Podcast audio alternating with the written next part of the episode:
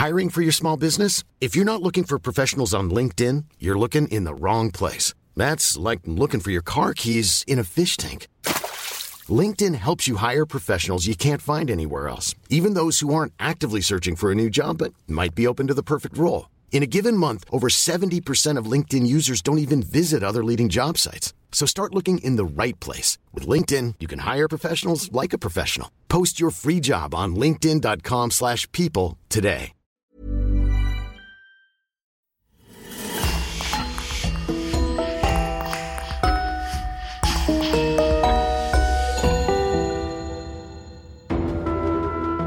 Bonjour et bienvenue pour une nouvelle affaire criminelle. Un grand merci à nos abonnés VIP sur lecoinducrime.com.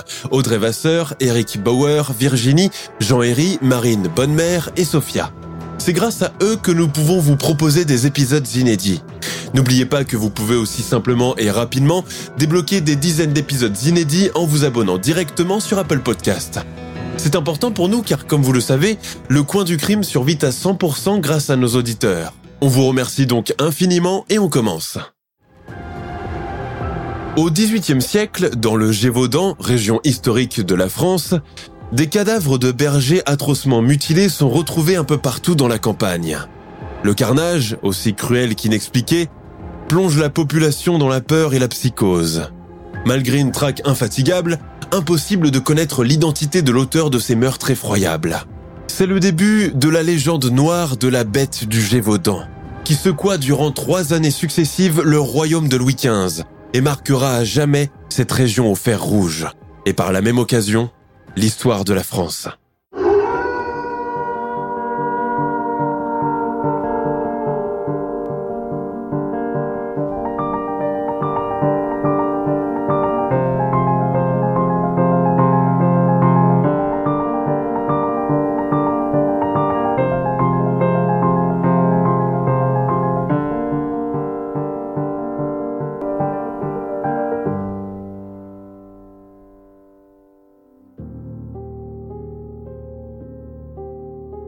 Sommes dans le Gévaudan, région située aux confins de l'Auvergne et du Languedoc. Bien qu'ayant disparu, son épicentre correspond aujourd'hui au territoire de l'actuelle Lozère. Isolé et niché dans les hauteurs du Massif central, c'est une terre hostile, abrupte, boisée et battue par la burle, ce vent glacial qui souffle sur cette région pendant les longs mois d'hiver. Les guerres du XVIe siècle ont mis à mal l'économie de la région. La population du Gévaudan, largement paysanne, survit au jour le jour. En effet, ici règne une profonde misère sociale, vécue par tous comme une fatalité. Si l'on croit en Dieu et qu'on obéit aux préceptes de la foi catholique, la superstition et les croyances ésotériques ont aussi une place de choix dans la vie de ces pauvres gens, qui ne savent ni lire ni écrire. L'agriculture n'est pas le point fort de la région. Les habitants sont plutôt éleveurs de bétail et bergers de père en fils. Nous sommes en juin 1764. Il fait chaud et le soleil darde dans le ciel bleu sans l'ombre d'un nuage. Jeanne Boulet, une jeune bergère de 14 ans, garde son troupeau dans une vallée boisée de Langogne. Pendant que son troupeau est en train de paître paisiblement, elle en profite pour dormir un peu. Ses deux chiens, les oreilles dressées, veillent. Au bout de quelques instants, Jeanne est tirée brusquement de son sommeil. Ses deux chiens, le poil hérissé, aboient sans relâche. La jeune bergère tente de les calmer, essaye de comprendre ce qui se passe. Ont-ils vu un loup? En tendant l'oreille, Jeanne entend à cet instant des grognements féroces. Elle n'a pas le temps de faire un geste que surgit devant elle une grande bête. Jeanne est paralysée par la peur. L'apparition la prend immédiatement pour cible, bien décidée à l'attaquer. Les chiens, à l'instar de la bergère, sont pétrifiés de peur. Ils se contentent de pousser des petits gémissements. La bête féroce charge et se jette sur Jeanne Boulet, qui tente tant bien que mal de la repousser sans y parvenir. Instinctivement, elle se met à hurler, continuant de repousser désespérément l'animal avec son bâton. Mais cela ne fait que l'enrager davantage. Le cerbère esquive les coups et revient à la charge avec beaucoup plus de violence. Pendant ce temps, les deux chiens, inertes, restent terrés derrière leur maîtresse. La bergère, toujours aux prises avec ce redoutable adversaire, tente de garder son coup hors d'atteinte tout en continuant de frapper à l'aveuglette avec son bâton. Dans le feu de l'action, elle ne sent même pas la brûlure des griffures infligées par la bête. Mais Jeanne a beau faire de la résistance, elle sent ses forces l'abandonner. Elle n'est pas de taille à l'affronter. À présent, elle voit dangereusement s'approcher les mâchoires du cerbère, acérées et brillantes comme des lames. Elle sait qu'elle vit là ses derniers moments. Mais alors qu'elle ne s'y attend pas, quelque chose d'extraordinaire se produit. Le troupeau de bœufs, craignant visiblement pour ses petits, se regroupe et les animaux, cornes basses, chargent le redoutable animal, libérant ainsi l'adolescente de son emprise. La bête pousse un terrible grognement, fait un bond en arrière et s'enfuit en direction de la forêt. Légèrement blessée, les vêtements entièrement lacérés sous le choc, Jeanne Boulet s'empresse de rassembler son cheptel et prend le chemin du retour. Dès qu'elle arrive au village, complètement échevelée et pâle comme une morte, elle fait le récit terrible de ce qui vient de lui arriver. Autour d'elle, les villageois s'empressent, parlent en même temps, aussi interloqués que tétanisés. Tu dis que ce n'était pas un loup, c'était quoi alors? À quoi ressemblait-il? C'est bizarre, aucune tête ne manque au troupeau. Jeanne s'efforce de faire une description de son assaillant. En parlant, elle se remémore ce qu'elle a vécu et laisse couler des larmes de détresse. Entre deux hoquets, elle parvient à articuler en patois. C'est... C'est une créature énorme avec une gueule baveuse et des croix serrées. Elle m'a visé en premier et foncé directement sur moi. Elle agitait la queue de façon furieuse. Elle a planté ses griffes dans ma chair, déchiré mon devancier. Elle voulait m'arracher la tête. Oh Seigneur. Le reste de ses paroles se perd dans ses pleurs et sa mère vient l'entourer de ses bras et la conduire dans leur chaumière. Un silence se fait dans l'assemblée des gens de ce village de Langogne. Si cette mésaventure s'apparente à une attaque de loup classique, Jeanne Boulet, elle, est formelle. Ce n'en était pas un. Elle en est sûre et certaine. Dans le Gévaudan, les paysans connaissent pourtant bien les loups très nombreux dans la forêt. De plus, il est rare qu'une attaque de ce genre se produise en plein jour. Ils savent aussi qu'une bête seule et affamée se serait attaquée au troupeau plutôt qu'à la bergère. La chose la plus curieuse et la plus inquiétante dans tout cela reste cette description faite par Jeanne. La tête grosse, le museau long et effilé, la gueule béante, dotée d'un manteau, un pelage, roux, avec une raie noire sur le dos. On n'a jamais rien vu de pareil au Gévaudan. Si l'incident provoque tant d'effroi dans le village que peu réussissent à fermer l'œil de la nuit en ressassant le récit, les vachers sont bien contraints de repartir avec leurs troupeaux dès le lendemain au lever du soleil. Les plus hardis s'arment de petits couteaux en prévention. À la tombée de la nuit, tous reviennent avec leurs troupeaux respectifs. Personne n'a rencontré d'animal à gueule béante et au pelage roux. Jeanne Boulet, pas tout à fait remise de sa frayeur de la veille, confie son troupeau à son voisin, qui le mêle au sien en attendant qu'elle se rétablisse. Mais alors que tout le monde commence à mettre en doute sa mésaventure, il ne tarde pas à changer d'avis. Au fil des semaines, des récits semblables en tout point à celui de la vachère commencent à se raconter un peu partout. Les concernés évoquent tous la même créature vindicative, monstrueuse et effrayante, à l'étrange pelage de feu et raie noire sur le dos. D'autres détails viennent compléter la description qu'ils en font. Elle ressemble à un loup mais n'en est pas un. Elle est longue, basse, avec une tête allongée, la gueule énorme, de fortes griffes, une queue épaisse comme, comme celle d'un renard. Les paysans de Langogne, de plus en plus inquiets, décident de réagir. Ainsi, ils s'organisent et entreprennent des battues dans les bois alentours avec la permission de l'intendant de la province. Plus de 10 000 hectares de forêt sont alors passés au peigne fin par ces volontaires, aux aguets du moindre crissement de buissons, du moindre bruit de pas, de la moindre odeur différente de celle de la résine des arbres. Si quelques loups sont aperçus lors de ces excursions, tous prennent la fuite dès qu'ils aperçoivent les paysans armés de leurs fourches. Il faut se rendre à l'évidence. Celle que l'on commence déjà à surnommer la bête n'est nulle part dans les parages. Cette absence très remarquée crée la confusion parmi les villageois. On accuse alors les bergers et bergères d'exagérer les faits, que c'est le soleil de midi qui leur a tapé sur la tête au point de les faire divaguer et halluciner. Mais les témoins sont formels, ils n'ont pas rêvé, encore moins imaginé ou déformé les faits. La créature qui les a attaqués n'était pas un loup. Ils sont prêts à le jurer, la main posée sur la Bible. Si les attaques de la mystérieuse bête causent pour le moment plus de frayeur que de dommages humains, les bergers, par mesure préventive, se regroupent désormais par groupe de trois ou quatre et ne se séparent plus quand ils emmènent leurs troupeaux dans les hauteurs. Ce que les gens firent, c'est d'armer les bergers. On leur donna de forts bâtons garnis d'un fer pointu, à la hampe, du mieux qu'on pouvait avec du fil d'archal. Et si on n'en avait point, on prenait des paradous, couteaux parloirs qui servaient à tailler les sabots. La psychose, elle, grandit de jour en jour, et même les plus braves parmi ces gens du terroir et des montagnes commencent à avoir peur. La nuit, dans leur lit, ou quand ils traversent les sentiers pour se rendre au marché, toujours accompagnés.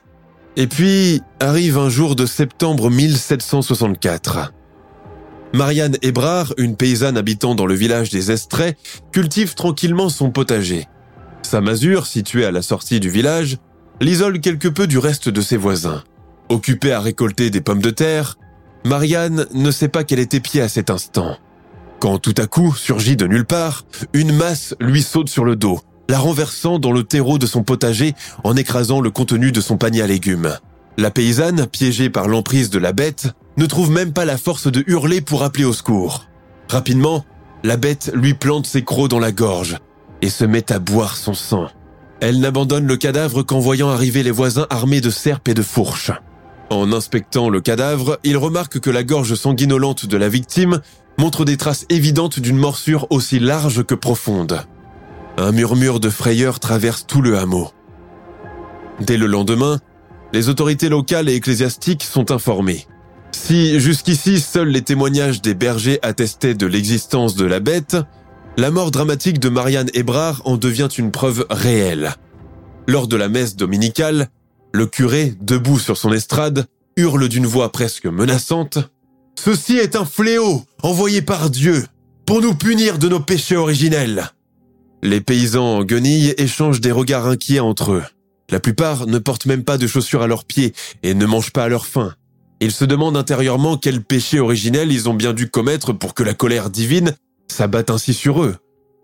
Durant l'automne, les attaques se poursuivent dans un climat de terreur il ne se passe pas un jour sans qu'une nouvelle victime de la bête vienne s'ajouter à la liste des blessés, des démembrés, des écorchés et des décapités. À la nuit tombée, on se barricade dans les chaumières, on prie à la lueur d'une chandelle, on avoue des péchés jamais commis, on tente d'expier ses fautes passées ou futures, dans l'espoir d'être entendu là-haut et d'être pardonné en éloignant la bête. Dans l'imaginaire de ces pauvres gens, cette créature gigantesque au pelage roux, tapis dans les bois sombres et qui ne cherche qu'à s'attaquer aux humains, ne peut être qu'un monstre tout droit sorti du folklore. Au fur et à mesure que de plus en plus de personnes sont victimes de ces attaques, des rumeurs commencent à se répandre selon lesquelles il ne s'agirait pas simplement d'un animal ordinaire, mais peut-être d'un être surnaturel, ou même d'un loup-garou. Dans son registre, le curé signale Malgré les prières et la pénitence, la bête s'enhardit. Elle attaque maintenant en plein jour et en plein village. Bien résolue à trouver une solution pour stopper le fléau, les autorités locales décident d'employer les grands moyens, constituer un escadron et partir à la chasse de la bête féroce. Le comte de Montsant, lieutenant général des armées du roi, alors à la tête de la province du Gévaudan, demande de l'aide à l'un de ses illustres subalternes. C'est là qu'entre en scène un personnage édifiant, le capitaine Duhamel. Pendant l'automne 1764, Jean-Baptiste Duhamel, capitaine aide-major du régiment des volontaires de Soubise et de l'armée des dragons, des militaires se déplaçant à cheval, s'occupe de recruter parmi la population masculine ceux qui peuvent l'aider à capturer le monstre.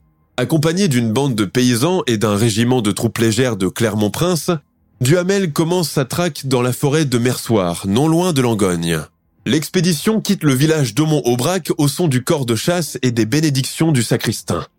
La troupe forme un ensemble hétéroclite avec d'un côté les soldats des troupes légères, à cheval, mines composées, têtes perruquées, vêtus d'uniformes et armés de baïonnettes, et de l'autre les paysans en guenilles, impressionnés d'être en mission avec des gens d'un rang supérieur au leur. Dans la forêt sombre et humide de ce mois de novembre, la troupe compte plus d'une soixantaine d'hommes et court dans tous les sens, ne sachant pas exactement de quel côté tirer à la baïonnette.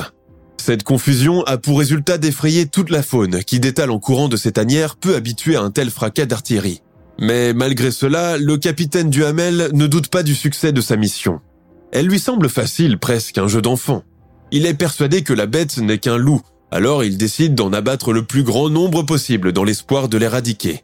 Sur les charrettes commencent à s'amonceler les dépouilles grises des canidés, sans qu'on sache si, parmi eux, se trouve le responsable des attaques.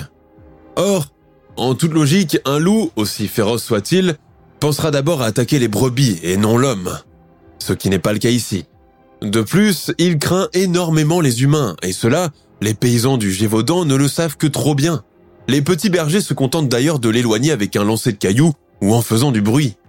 La chasse à la bête se poursuit, apportant chaque jour son lot de loups abattus.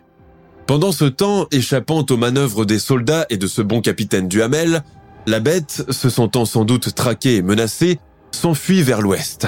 Sa trajectoire est faite de déplacements rapides et elle dévale plusieurs kilomètres en un ou deux jours, presque infatigable. De l'autre côté du pays, à Aumont-Aubrac, le temps est à la réflexion. Pour une raison que l'on ignore, les attaques se sont subitement arrêtées. Encouragé, le capitaine Duhamel crie déjà à la victoire. Ses troupes sont du même avis. Logés à trois ou quatre dans les chaumières des paysans, les dragons de la troupe légère font le récit de leur cavalcade chaque soir autour du feu du foyer. Assises autour d'eux, les familles qui les hébergent écoutent de toutes leurs oreilles, le cœur serré. Mais à mesure que le temps passe sans qu'il n'y ait de résultat, la colère et la frustration viennent saper le moral des troupes, pourtant tellement motivées au début. Pendant l'hiver 1764, le bruit de l'affaire de la bête se répand dans le reste du territoire du royaume de France. Tant et si bien qu'elle arrive jusqu'aux oreilles du roi Louis XV. La Gazette de Paris et le Courrier d'Avignon s'occupent de donner à l'affaire son aspect sensationnaliste. Des articles illustrés de la bête sont imprimés régulièrement et font trembler même la population de Paris, d'Orléans ou de la Bourgogne, vivant pourtant à des kilomètres de l'épicentre des faits. Dans les rues, les places publiques, les marchés et les foires, des affiches sont placardées partout. La population largement analphabète peut ainsi voir le monstre déchiqueté des bergers, représenté de façon terrifiante. Ces illustrations jouent un rôle central dans le colportage de cette rumeur. Quant au contenu de ces articles, ils jonglent souvent avec le fantastique et les feuillistes n'hésitent pas à en rajouter pour vendre leur journal. Tour à tour, la bête est décrite comme ayant le regard du diable, le pelage rouge et hérissé. Elle est même comparée au lion de Némée, créature mythologique grecque. À force, elle devient une obsession nationale, l'ennemi public numéro un. Pendant ce temps, l'infatigable capitaine Duhamel continue son épopée. Or, l'hiver qui s'abat sur le Gévaudan contrarie beaucoup l'expédition. L'armée légère est sans relâche en proie au vent, à la grêle et au froid. Force de constater que leurs efforts n'aboutissent pas et la bête reste introuvable. C'est alors que le capitaine décide de changer de tactique et opte pour l'embuscade. Quelques jours auparavant, à Aumont, dans un hameau nommé Bufferette, une vieille femme que tout le monde appelle par ici la Sarabande, veuve d'un certain Pierre Jouve, conduit sa vache afin qu'elle pèse dans un bourbier elle se fait attaquer par la bête, qui lui assène un coup de dent dans la gorge et la décapite. La bête emporte avec elle la tête de la malheureuse et disparaît comme elle est venue. La vache de la sarabande reste un bon moment à meugler lugubrement, léchant les sabots de sa maîtresse. Comme elle n'était pas attachée à une corde, elle revient toute seule dans le village. La voyant ainsi tourner en rond sur la place, les villageois comprennent ce qui vient de se passer et donnent l'alerte. Comme la victime n'avait plus de mari ni de famille pour réclamer sa dépouille, le capitaine Duhamel décide de l'utiliser en guise d'appât, dans l'espoir d'attirer et piéger la bête. À la nuit tombée, la dépouille de la pauvre vieille est acheminée jusqu'à un fossé de la forêt de Mersoir. Dissimulés derrière les buissons et les lucarnes des granges, les dragons, baïonnettes pointées, patientent en retenant leur respiration. Mais la nuit passe sans que la bête ne se manifeste, comme l'espérait tant le capitaine. Le cadavre de la sarabande, dépourvu de tête, reste ainsi exposé pendant trois jours. D'habitude, les loups viennent tout de suite quand il y a des cadavres. La bête, elle, n'en fait rien. Au bout du quatrième jour, de guerre lasse, le capitaine Duhamel ordonne enfin que le corps de la défunte soit enlevé pour être inhumé de manière chrétienne. Quant à la tête de la malheureuse, elle n'a jamais été retrouvée. Dans les rapports rédigés depuis le déclenchement de l'affaire, il est souvent fait mention que les victimes mortes ont toute une coupure profonde et précise à la base du cou. Mais un loup ordinaire ne peut absolument pas trancher ou décapiter une proie, quelle que soit sa nature ou sa taille. À partir de là, on commence à se poser des questions sur la possible implication d'un être humain dans ces assassinats. Se pourrait-il que la terrifiante bête n'agisse pas seule? Qu'elle soit plutôt dressée et manipulée par un déséquilibré il est pourtant difficile d'admettre qu'un criminel d'une telle envergure, un serial killer comme on le connaît dans sa forme actuelle, puisse exister dans la campagne française du XVIIIe siècle. La société du Gévaudan, principalement sa partie nord, est pourtant connue en ces temps-là pour être une société violente, qui pratique la vendetta à grande échelle, et où les règlements de compte entre paysans, les viols, les rapts et les crimes d'honneur sont monnaie courante. Convaincu depuis le début d'avoir affaire à un simple loup, le capitaine Duhamel a du mal à digérer l'hypothèse selon laquelle un homme puisse se cacher derrière les attaques de la bête. Extrêmement orgueilleux comme on pouvait l'être à cette époque, et ne voulant pas s'avouer vaincu, il décide une fois encore de modifier sa stratégie. Les troupes légères, opérant jusqu'ici groupées, sont alors scindées en quatre et envoyées chacune dans un endroit stratégique précis. La première à Saint-Alban, la deuxième à Rimez, la troisième à Saint-Chély et la quatrième à Faux-de-Père. Selon Duhamel, c'est dans ce périmètre que la bête aurait établi son quartier. Ainsi dispersées, les troupes espèrent gagner du temps. Mais la bête fait une fois encore preuve d'une mobilité sournoise et imprévisible, et attaque sans relâche entre le Gévaudan et l'Auvergne. Toujours aussi terrifiés et déconcertés, les paysans commencent à se demander si le monstre ne serait pas doté d'un pouvoir surnaturel, notamment celui de l'ubiquité, cette capacité à être présent dans plusieurs lieux à la fois. Si on est catholique dans le Gévaudan, on n'en est pas moins superstitieux, et l'imaginaire populaire est peuplé de ces créatures que sont les sorcières jeteuses de mauvais sorts, et surtout les loups-garous. Le rapprochement est sitôt fait. Dans tout le pays, la rumeur selon laquelle la bête serait en réalité un lycanthrope se propage à grande vitesse. Mais le très cartésien capitaine Duhamel refuse d'en croire un mot et demande aux villageois d'arrêter de colporter ses commérages. Pourtant, sa verve du début l'a abandonné. Son épopée martiale touche à sa fin. Depuis son arrivée dans le Gévaudan, près d'une centaine de loups ont été abattus sur son ordre. En vain. Les meurtres ont continué. Le capitaine, qui pensait être l'homme de la situation, doit bien se résoudre qu'il n'est plus en mesure de capturer la bête. Quand il quitte finalement le pays avec ses troupes le 22 décembre 1764, c'est avec le cœur gros et l'humiliation de ne pas avoir mené à bien sa mission comme il le souhaitait. La veille de son départ pour Paris, il envoie ce courrier accompagné d'un croquis à son supérieur, le comte de Montsant. Poitrail de léopard, pattes d'ours, oreilles de loup. Sans doute penserez-vous comme moi qu'il s'agit d'un monstre hybride dont le père est un lion. Reste à savoir quelle en est la mère. Après le départ du capitaine, les attaques de la bête, qui s'est plutôt faite timide ces derniers temps, reprennent de plus belle. Le 14 mars de l'année suivante, la femme d'un paysan de Saint-Alban est devant sa chaumière en compagnie de ses trois jeunes enfants quand ils se font attaquer par la bête. Cette dernière blesse gravement la mère et l'aîné des enfants, puis emporte dans sa gueule le plus jeune, âgé d'à peine deux ans. Les mois suivants, on compte plus de 24 attaques, dont au moins 8 mortelles, toujours sur des jeunes femmes et des petits garçons. Partout dans les paroisses de Sainte-Colombe, de Sainte-Colme, de Faux, de Saint-Germain, dans les hameaux de Morille, de Moulet et d'Aubrac, il n'y a pas une seule famille dont un membre ou deux ne compte pas parmi les victimes.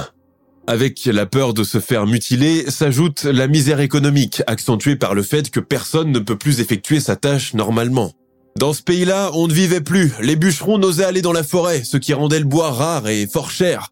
Tout le trafic était troublé. Les grandes foires se tinrent mal. On ne marchait plus qu'en compagnie, toujours armé d'un bâton ferré ou d'un épieu. Beaucoup de petits bergers tremblaient à sortir, mais il fallait pourtant paître le bétail. Le clergé n'est pas beaucoup intervenu. Il est resté éloigné et hermétique aux événements depuis le début, mais finit par s'en mêler. L'intervention se fait par le biais du très ailé et controversé évêque du diocèse de Mende, autre personnage emblématique de toute cette affaire. Durant la messe de Noël de l'année 1765, il ordonne que ce discours, rédigé par ses soins, soit lu dans toutes les chapelles du Gévaudan. Un discours qui sonne comme une sorte d'avertissement. Vos malheurs ne peuvent venir que de vos péchés. Vous, parents, qui avez le malheur de voir vos enfants égorgés par ce monstre sanguinaire, n'avez pas lieu de craindre d'avoir mérité par vos dérèglements que Dieu les frappe d'un fléau si terrible? J'armerai contre vous, disait-il, les dents des bêtes farouches. La suite est une liste d'accusations dirigées notamment contre les femmes, dont le comportement léger et inconvenant aurait, selon l'ecclésiastique, provoqué la colère de Dieu. Furieuses et scandalisées par de tels mensonges, beaucoup de paysannes, encore endeuillées par la perte de leurs enfants, quittent la messe ce soir-là sans se retourner. Beaucoup ne reviendront plus à l'église. Pour la toute-puissance institution catholique, une chose est certaine, la bête est une punition divine. Pour se délivrer du mal, on prescrit prière, jeûne et pénitence. Mais cela non plus n'arrête pas les assauts répétés du monstre. Au début de l'année 1765, plus précisément à Chanaley, la bête s'attaque à sept enfants du village de Villard, tous bergers. Ils sont cinq garçons et deux filles. Comme tous les autres enfants qui exercent leur métier dans la région, ils ne sortent plus qu'en groupe et veillent à ne jamais rester isolés. Quand ils sont surpris par la bête, les enfants pensent d'abord mourir de peur, mais rapidement, ils tournent la situation à leur avantage. Ce jour-là, la bravoure dont fait preuve le jeune Jean-André Portefait en affrontant le monstre reste à jamais gravée dans les annales. Mais l'affrontement n'est pas facile.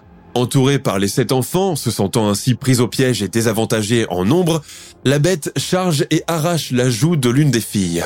Grisée par cette première victoire, elle pousse un terrible rugissement et s'en prend au plus jeune et faible de la bande, le petit Joseph Panafieux, 5 ans. Elle le saisit par le bras et tente de l'emporter. Alors que la peur commence à s'emparer de tous, Jean-André Portefait suggère à ses compagnons d'aller secourir leur ami, alors que tous ne pensent plus qu'à prendre la fuite pour sauver leur vie. La bête est encerclée par les six enfants qui la blessent avec des lames fixées à leur bâton, tant et si bien qu'elle finit par lâcher prise et laisser tomber le petit garçon. Blessée, elle bat en retraite et prend la fuite en entendant arriver les hommes du village, alertés par les cris des enfants. La mésaventure de ces derniers et leur remarquable courage est rapportée au conseil du roi, Clément Charles Français de Laverdy. Pour le récompenser de son courage, le roi Louis XV offre à Jean-André Portefait de prendre en charge son éducation. Quelques mois plus tard, le jeune berger de Villaret est envoyé chez les frères ignorantins de Montpellier pour y apprendre des rudiments de latin et autres matières. Cinq ans plus tard, le jeune homme est admis à l'école du corps royal d'artillerie. Il devient lieutenant sous le nom de Jacques Villaret, patronyme qu'il prend en hommage à son village natal. Il meurt à l'âge de 33 ou 34 ans lors d'un duel. Mais revenons là où nous avons laissé notre récit tout à l'heure. Après avoir essuyé un échec cuisant et s'être fait repousser par les jeunes bergers, la bête se fait discrète pendant quelques semaines.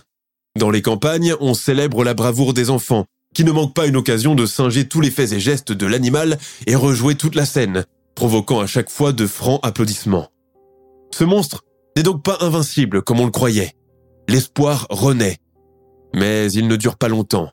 Durant le mois de janvier de la même année, elle attaque et dévore un petit garçon appelé Châteauneuf alors qu'il joue devant le seuil de la chaumière de ses parents, au Moselle-à-Grèze. Le lendemain, dans la nuit, elle revient à la chaumière et fait une chose hors du commun. Les faits sont rapportés ainsi.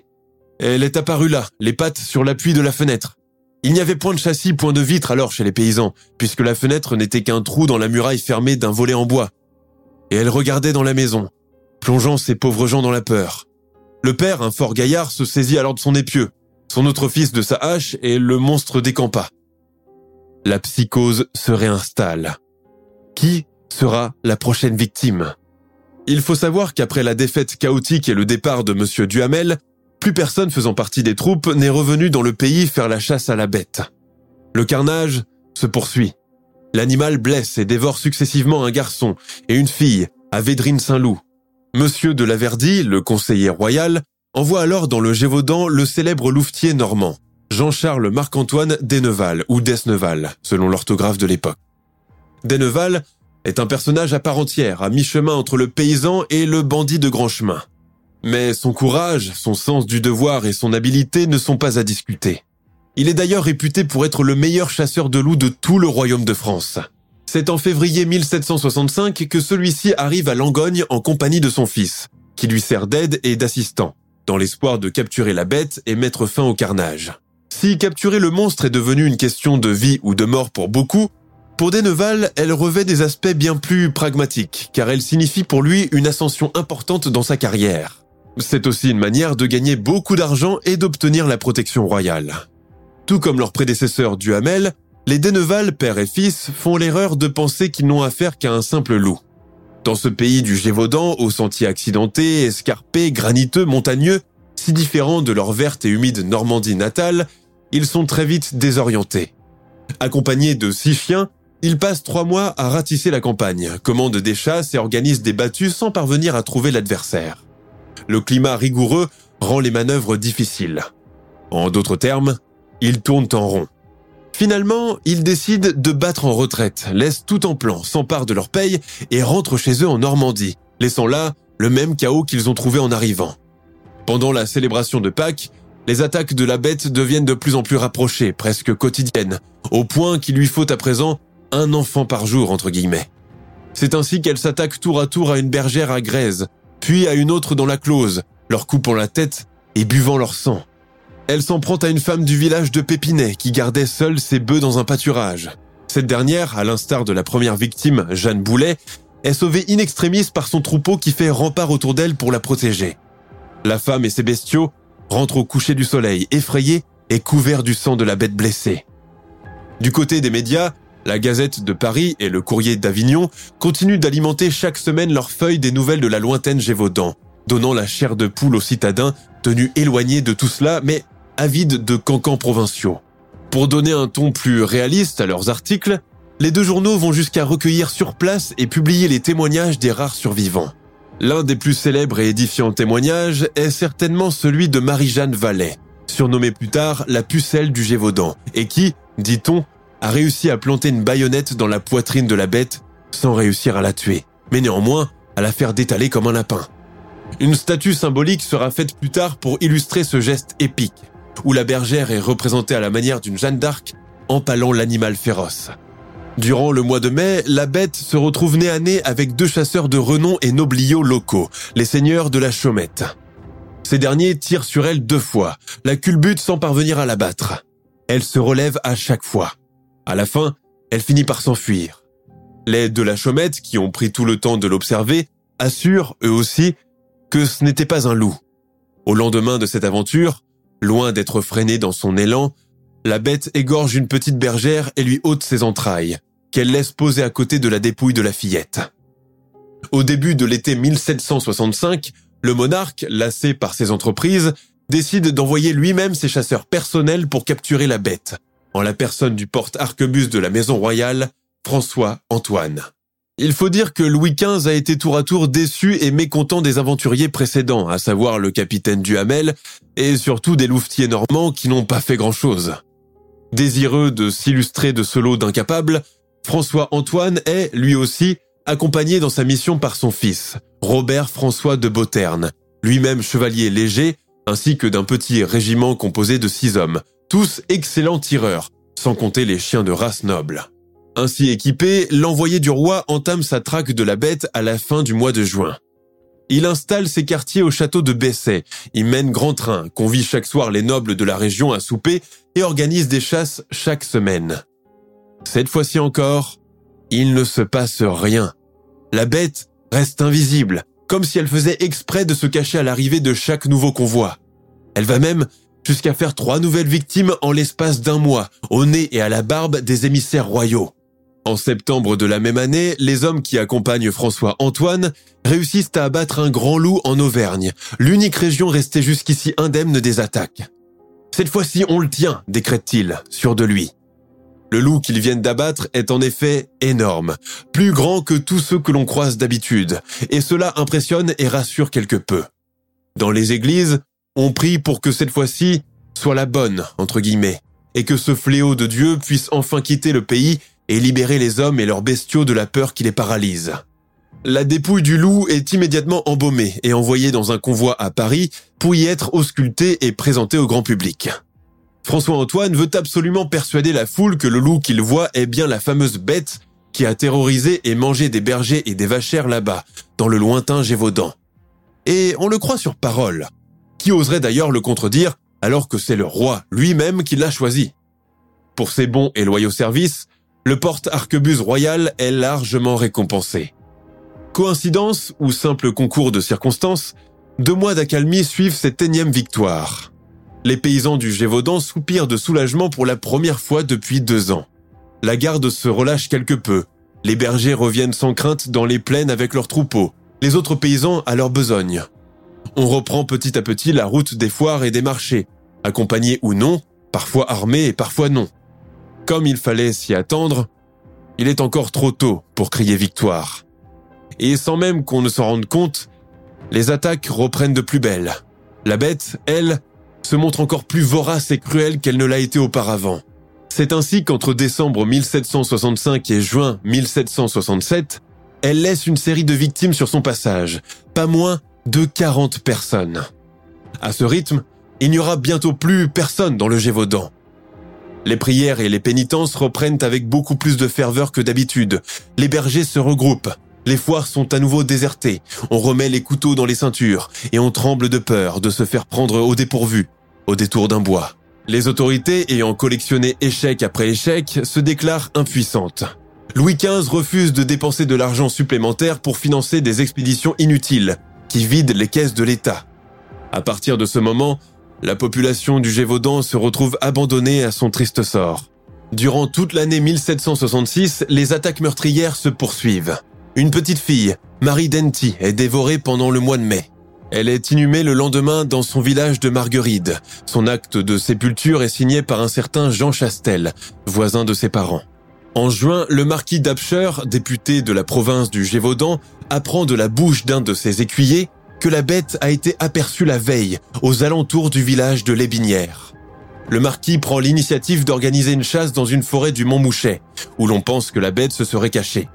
Pour cette battue, il est accompagné par de nombreux volontaires dont un chasseur, le dénommé Jean Chastel. Jean Chastel n'a pas bonne réputation dans les environs. Plus connu sous le sobriquet méprisant du fils de la sorcière, il vit en retrait dans son hameau, en compagnie de femmes et enfants, et est réputé pour vivre d'actes de braconnage et autres activités illicites.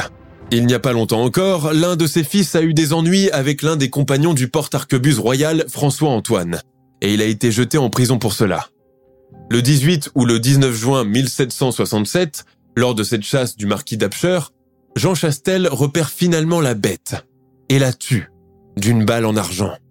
Jean Chastel tomba la bête avec une balle en argent et la blessa à l'épaule. Elle ne bougea guère et fut bientôt assaillie par de bons chiens de chasse de monsieur d'Apcher.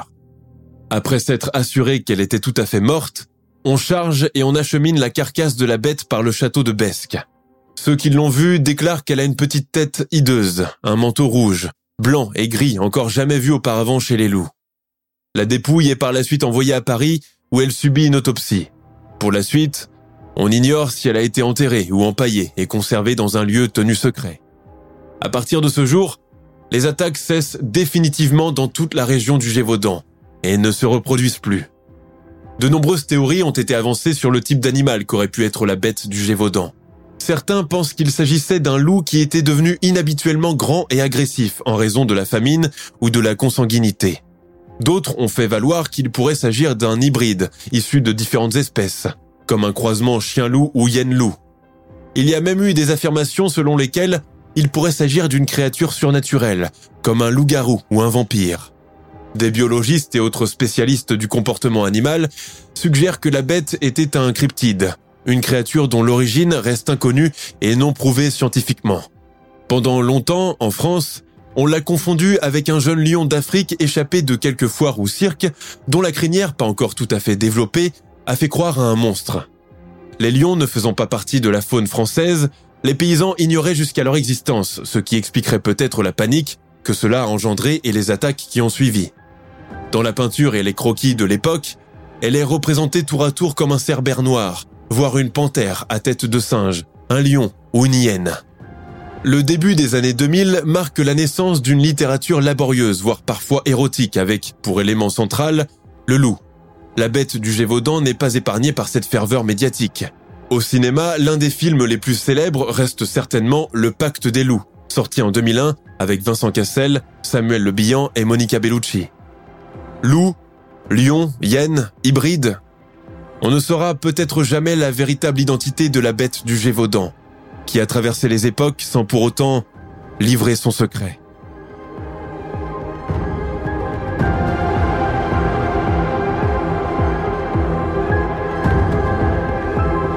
Nous sommes à la fin de notre émission du jour. N'hésitez pas à écouter les autres émissions du podcast et à prendre 5 secondes pour nous laisser un 5 étoiles sur iTunes. C'est vraiment très important pour nous. Vous pouvez aussi vous abonner pour ne pas rater les prochains épisodes et nous suivre sur Facebook pour nous en proposer de nouveaux. Merci et à bientôt.